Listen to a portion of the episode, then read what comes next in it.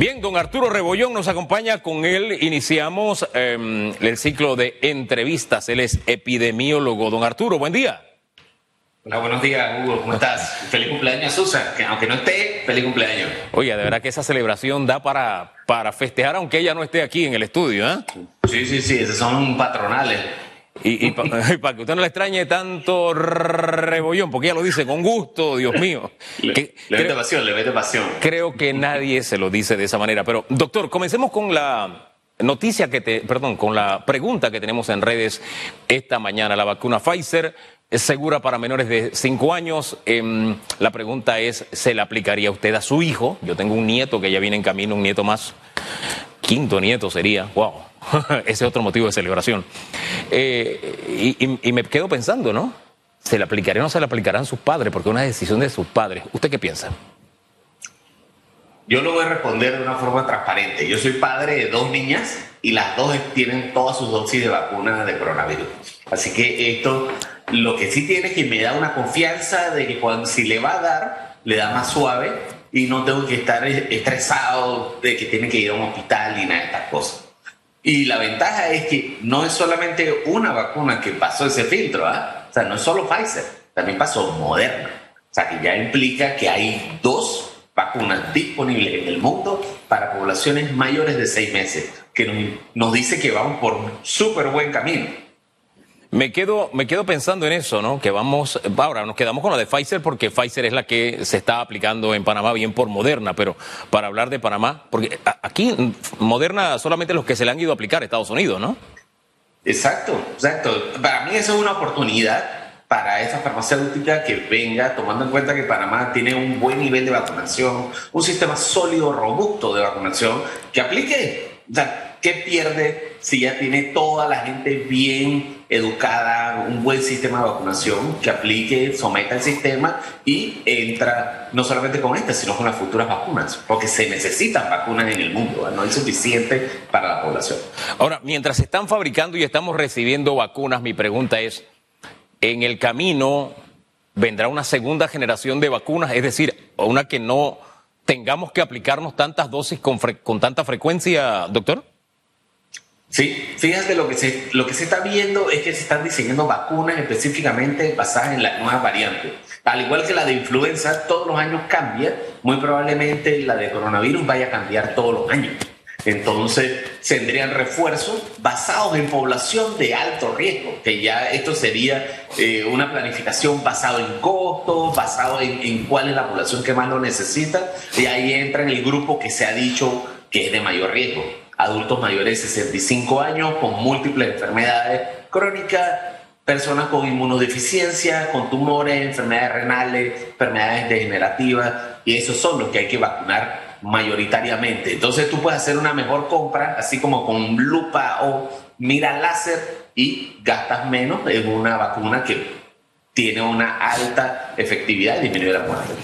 Doctor, eh, después de las vacunas ha habido una variante en la propaganda antivacuna y es que todo el que muere, alguien se cayó en una escalera, que sé y eso es que estaba vacunado.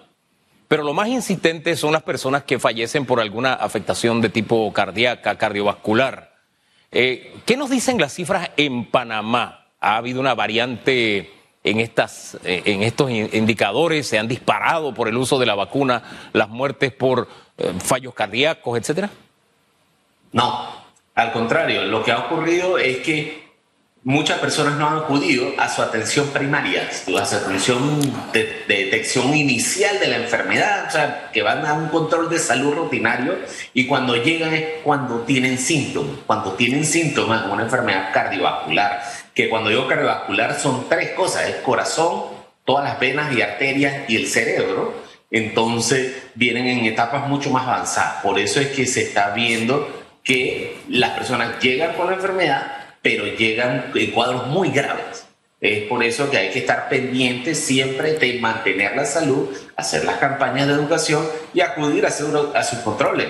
Que la gente no ha ido en dos años, no porque no quiera, es porque el mismo sistema no permitía que fuera a hacer esa atención primaria. Oye, y recuerde... Pero en conclusión, no ha aumentado el número de muertes. Oye, y recuerde que el sistema cardiovascular no lo vemos. Eso allá adentro tenemos que cuidarlo con lo que comemos y haciendo ejercicio, ¿no? Porque no, no, hay de otra. Somos lo que comemos, doctor.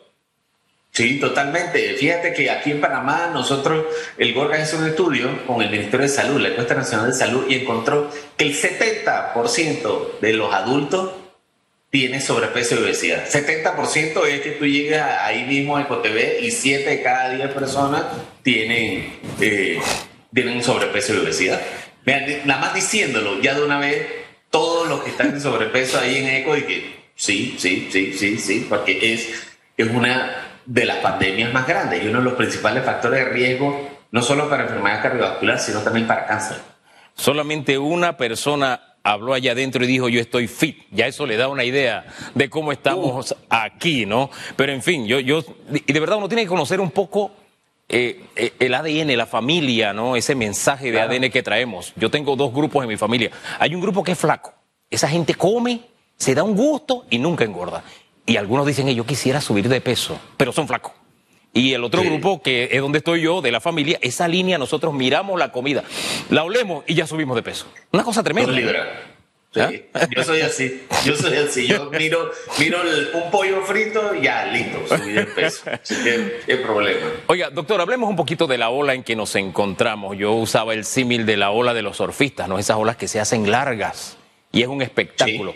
Pero esta ola no está siendo un espectáculo y llama la atención este comportamiento, se está como alargando. Uno lo dice como observador nada más, pero el especialista es usted. Eh, primero, si es normal que sea tan larga. Segundo, ¿cuáles son las causas que se estén alargando sabiendo que tenemos una... Eh, hombre, tenemos una población vacunada bastante grande. ¿Qué es lo que está pasando, doctor? Mira, lo que nosotros estamos viendo ahorita mismo depende mucho del virus.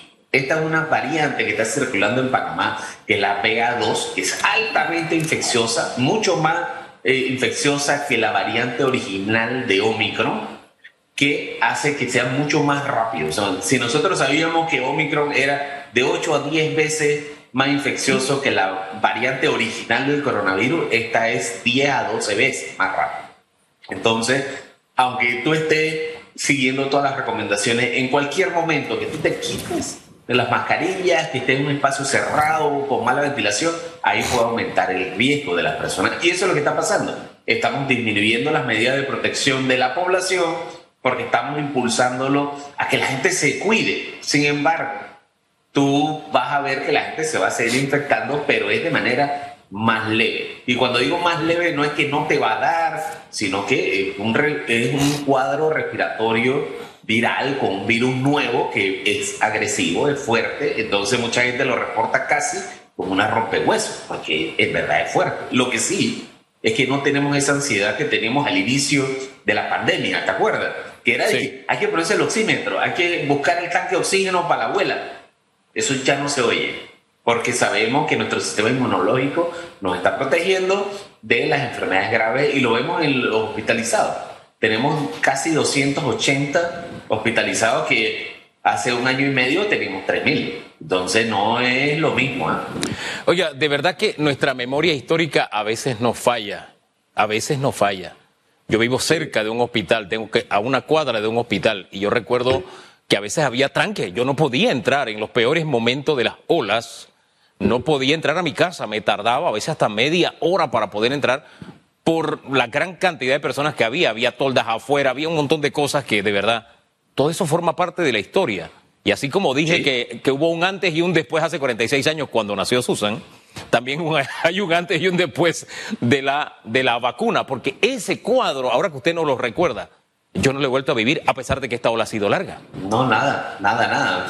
Yo te lo digo que nosotros, que yo trabajé con el movimiento Todo Panamá de manera voluntaria, nosotros impulsamos esto y veíamos en carne propia con la gente que se estaba atendiendo en el programa que se demoraban cinco horas para entrar al cuarto urgencia con las ambulancias del programa de todo Panamá y de Sura. Entonces, esto te dice que hemos evolucionado muchísimo desde la detección temprana, manejo de síntomas, el, disponibilidad de medicamentos, ya sea para tratamientos tempranos, tratamientos graves, y estamos en un buen momento. Si lo ponemos en números, te puedo decir que la mortalidad ha caído entre 8 a 20 veces en Panamá. Entonces, eso es una cosa que fuera de serie apenas tú metes una vacuna. Entonces, Ahí es donde tú ves de verdad el impacto de la vacuna.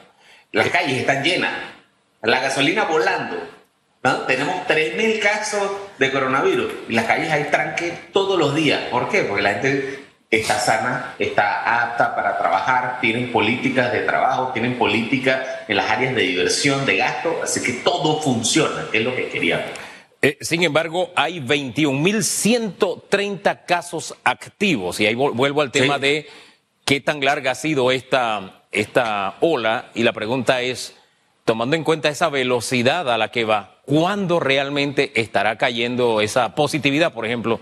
que creo que ayer estaba por el 19%, ¿cuándo estaremos volviendo al 5 o por debajo del 5? Porque se ve lejano a esta velocidad, pero usted es el que sabe. Mira, nosotros estamos en una ola de 6 a 8 semanas aproximadamente, que es lo que tiene desde que arrancó hasta la parte que estamos en estos momentos. Ya para esta época, tomando en cuenta la ola Omicron anterior, ya debimos haber caído. Sin embargo, vemos que a nosotros bajar el número de casos, al disminuir las protecciones de la población, estamos en un punto de meseta, de meseta de infecciones, de infecciones rápidas lo que nos dice que esto se puede quedar como cuatro a seis semanas más, dependiendo de la, variabilidad del virus. Entonces, cuatro a seis semanas es todavía muy fuerte para el sistema, porque requiere mucha disponibilidad de pruebas, mucha disponibilidad de laboratoristas, mucha disponibilidad de enfermeras, acelerar la vacunación para prevenir que la gente se hospitalice. Entonces, eh, todavía se mantiene una carga solo con una enfermedad. ese es el problema que, que hemos tratado de decir. Una sola enfermedad no debe sobrecargar el sistema.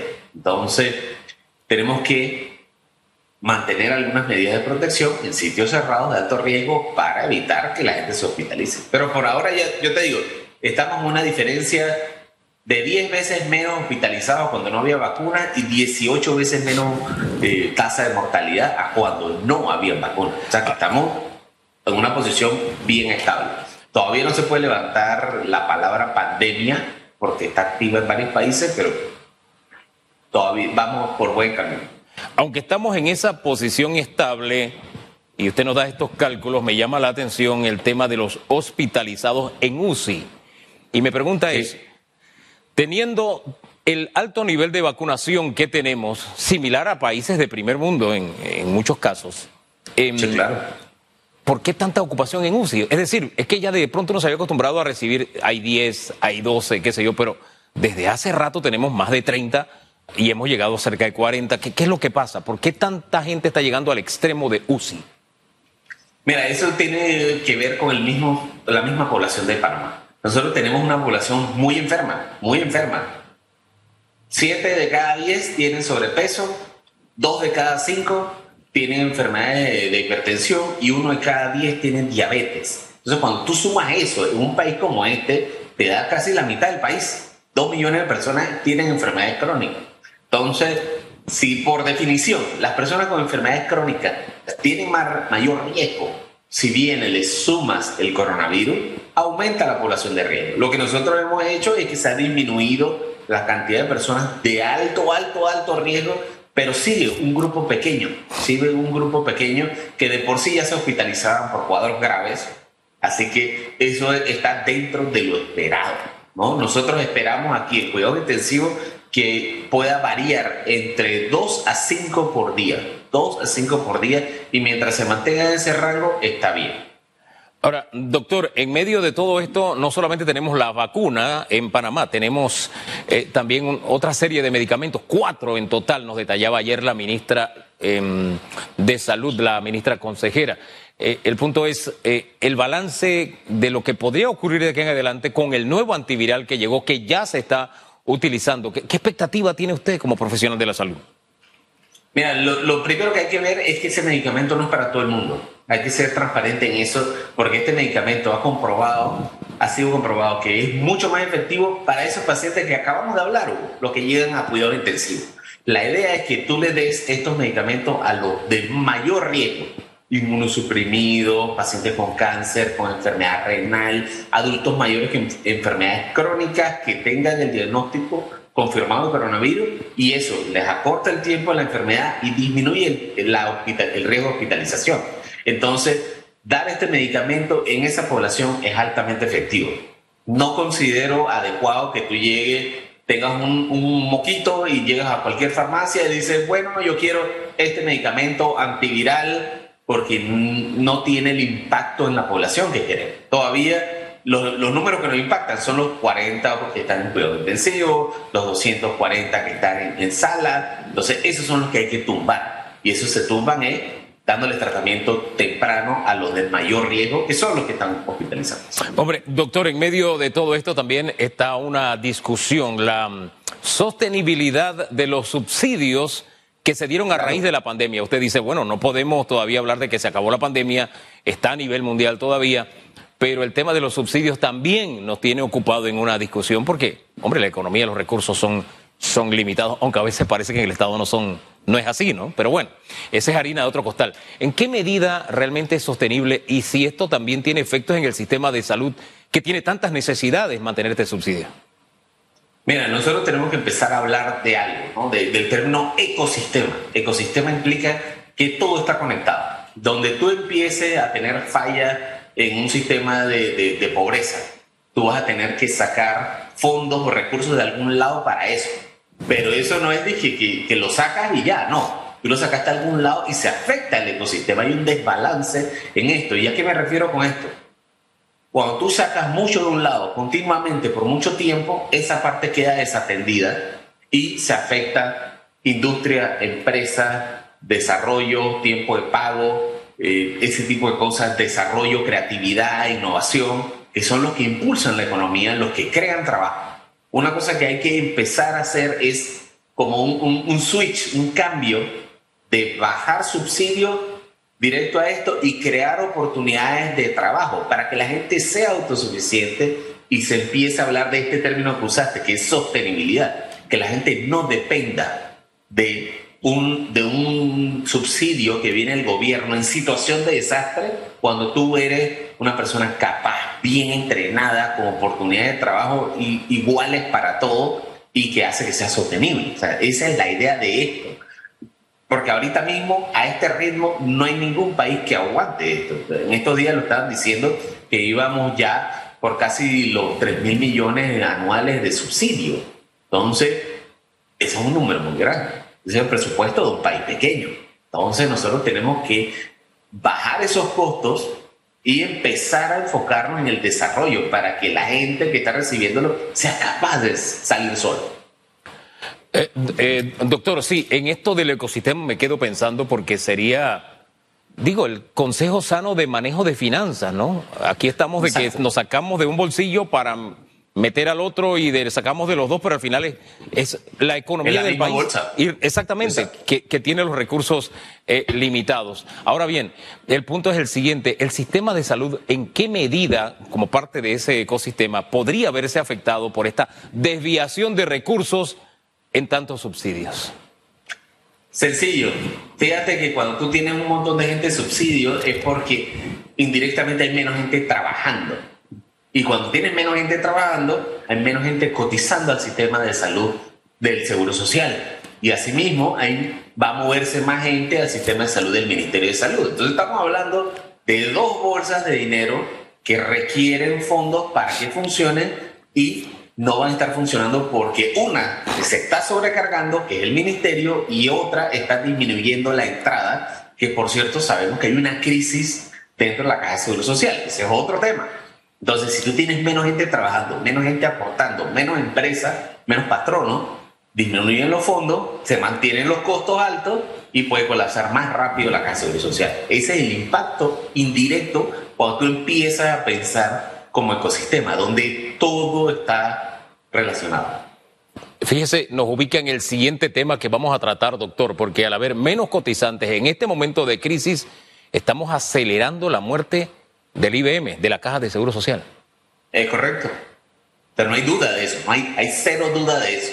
Y cuando tú estás en eso, tú tienes que entonces pensar, así mismo con el presupuesto de tu casa, si no te va a alcanzar la plata para poder funcionar, ¿tú qué haces, Hugo? Tú disminuyes gastos, disminuyes costos. Entonces, compras más barato y haces que tu operación sea más ágil, con menos, menos personal, más tecnología, más innovación, para que sea todo más rápido y más eficiente. Y cuando digo eficiente es simplemente una palabra, que sea más barato, más rápido y mejor. Usted sabe, a propósito de eficiencia, serían detallitos, pero cada detallito cuenta. Fíjese que yo me fijo ahora mismo para comprar, lo decía al principio del programa, para comprar gasolina me fijo dónde está un centavo menos, porque ese centavo más, otro centavo más, otro centavo, para mí suma. Pero me quedo pensando si el Estado funciona igual. Porque yo entiendo que los funcionarios de alta jerarquía en este país necesiten carros. Aquí siempre nos asustamos de que, ay, la Asamblea destinó 200 y tanto para alquilar carros. Está mal, está mal, claro que está mal. Pero si nos vamos al Ejecutivo, Dios mío, la flota de carros que tiene el Ejecutivo, todos gastan gasolina que pagamos nosotros, me dice, oye, de verdad aquí estamos cuidando el dinero y la, la plata de la gente. Para ponerle un ejemplo, el lunes en la noche yo estuve en la recepción de aniversario, el quinto aniversario de las relaciones China-Panamá. Y bien, ahí había algunos ministros, se subieron al carro oficial, no hay problema. Yo lo, vamos a decir que yo entiendo que el ministro tenga carro oficial, pero había funcionarios de segunda y tercera categoría, incluso carros con cinta amarilla, que tú sabes que ya lo usan funcionarios de tercera y cuarta categoría, pasando a recogerlo. Yo me quedaba a esta hora de la noche usando gasolina que pago yo en medio de una crisis. No sé, yo, yo siento que el Estado tiene que apretarse el cinturón y entonces decirnos al resto de los panameños, mire, sigan mi ejemplo, porque yo ahorro. No sé qué piensa usted como ciudadano. Mira, nosotros como ciudadanos, yo te digo el ejemplo real. Nosotros estamos en un mundo súper moderno donde tú puedes ir y tener muchas reuniones virtuales y te ahorras mucho dinero de operación. No tienes que viajar tanto, disminuye tu operación, te hace más efectivo.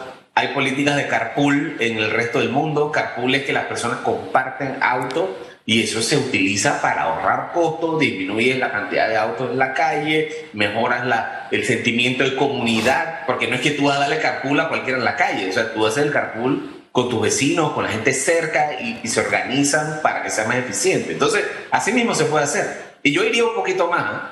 O sea, hay un montón de autos que están funcionando, pero tú te metes en los garajes y vamos a poner el del, del casco viejo ¿sabes? El que está ahí, el municipal, el que es gratis, de tres pisos. Eso está lleno de carros que no se mueven.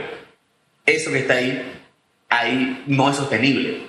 por eso es que la palabra de sostenibilidad es muy importante. O sea, compraste un, un bien que ya no lo reutilizan. Existen buenas prácticas en otros países donde eso, si no se va a utilizar, no se puede reparar, se recicla. Entonces hay que empezar a meter esa mentalidad de ecosistema, que donde tú compraste algo aquí no se usó, eso genera un costo para todos. Hombre, y operar con humildad, si yo soy el director de X oficina y en mi camino me quedan tres o cuatro colaboradores, funcionarios del Estado, y por qué no también de la empresa privada, hombre, lo recojo y me lo llevo, porque es un tema que nos está golpeando a todos. Y si el gobierno no nos da el ejemplo, démosle nosotros el ejemplo al gobierno, pues. Exacto, y fíjate que eso va alineado a los objetivos de desarrollo sostenible, donde hay que crear colaboraciones. Y nosotros, por múltiples investigaciones que se han ejecutado aquí del sistema de salud, nos hemos dado cuenta que las organizaciones de gobierno, los ministerios, no hablan entre ellos. No comparten datos, no comparten proyectos y tienen estrategias muy similares. Entonces, toda falla porque necesitas a todos los dientes del engranaje para que funcione. Entonces, imagínate que tú sientes en un carro de esto, por pura casualidad, al director de la IG, al director de finanzas, viene y metes al secretario del Senací y casualmente mientras están conversando empiezan a hablar de proyectos de innovación y el otro dice, fíjate que yo tengo algo como eso, pueden compartir de una forma muy casual que hay proyectos que son muy similares, cortan costos, se hace más eficiente, disminuye la, el costo de tu operación y mejora el rendimiento de la organización. Y eso es Fíjate que esas son palabras de empresa que tienen que traducirse a gobierno. Entre menos fondos se gaste, tú tienes que tener mayor eficiencia en tu inversión. Oiga, y todo esto tiene que ver con salud, porque cuando usted está estresado, su sistema inmunológico se ve afectado. Y usted le nota en la cara al panameño que está estresado. Usted ve, ayer veía unas entrevistas que hizo Viola Guevara a una vendedora de una, de, una fonda y se le veía la preocupación en la cara. Entonces uno dice, esta persona no está bien, esta persona fácilmente se enferma, hombre, por la preocupación que lleva encima. Totalmente de acuerdo. Fíjate que eso es lo que se llama el proceso, un proceso de inflamación por estrés. Entonces aumenta el riesgo de que se te bajan las defensas naturales y te aumenta el riesgo de coronavirus. Entonces volvemos y activamos todo el ecosistema donde todo está conectado. Disminuye la, la, cantidad de personas que están trabajando, disminuye la gente, el dinero que entra a la Caja de Seguro Social, disminuye la sostenibilidad, disminuye la, la salud y eso se vuelve un ciclo completo por algo que no tiene nada que ver con salud, que es alto coste de la vida, la gasolina, el, el, costo de operación de tu restaurante, que está ofreciendo servicios. Entonces, tenemos que empezar a pensar así, todo está, todo está conectado. Todo está conectado y las soluciones también están conectadas. Eso es lo Exacto. mejor, eso es lo mejor. Doctor, gracias por conversar con Panamá. Que tenga muy buen día. Hasta luego. Hasta luego. El doctor Arturo Rebollón es epidemiólogo. Me quedo con eso del ecosistema. Bueno, en el ecosistema de su casa, usted sabe, todo está relacionado. Así que de alguna forma todos colaboramos con todos y ahorrar no es otra que nos queda. Y fíjense, siempre, siempre, siempre hay espacio para ahorrar. Y yo le pongo la referencia. Cuando estábamos en primer grado, nosotros ahorramos al año 6 centavos. 6 centavos era una millonada para mí en ese momento. Una millonada, créanmelo, porque fue producto del esfuerzo. Mi hermana, que estudiaba en el mismo grado que yo, eh, eh, ahorró 7 años. Ella tiene más capacidad de ahorro, la Chini. Pero en fin, vamos a una pausa y regresamos en breve. Vamos a hablar un poco sobre esto de que la crisis económica está acelerando la muerte del IBM. El doctor eh, César Tribaldos, don César Tribaldos va a estar con nosotros hablando sobre el particular. Ya volvemos. En breve regresamos con más de Radiografía.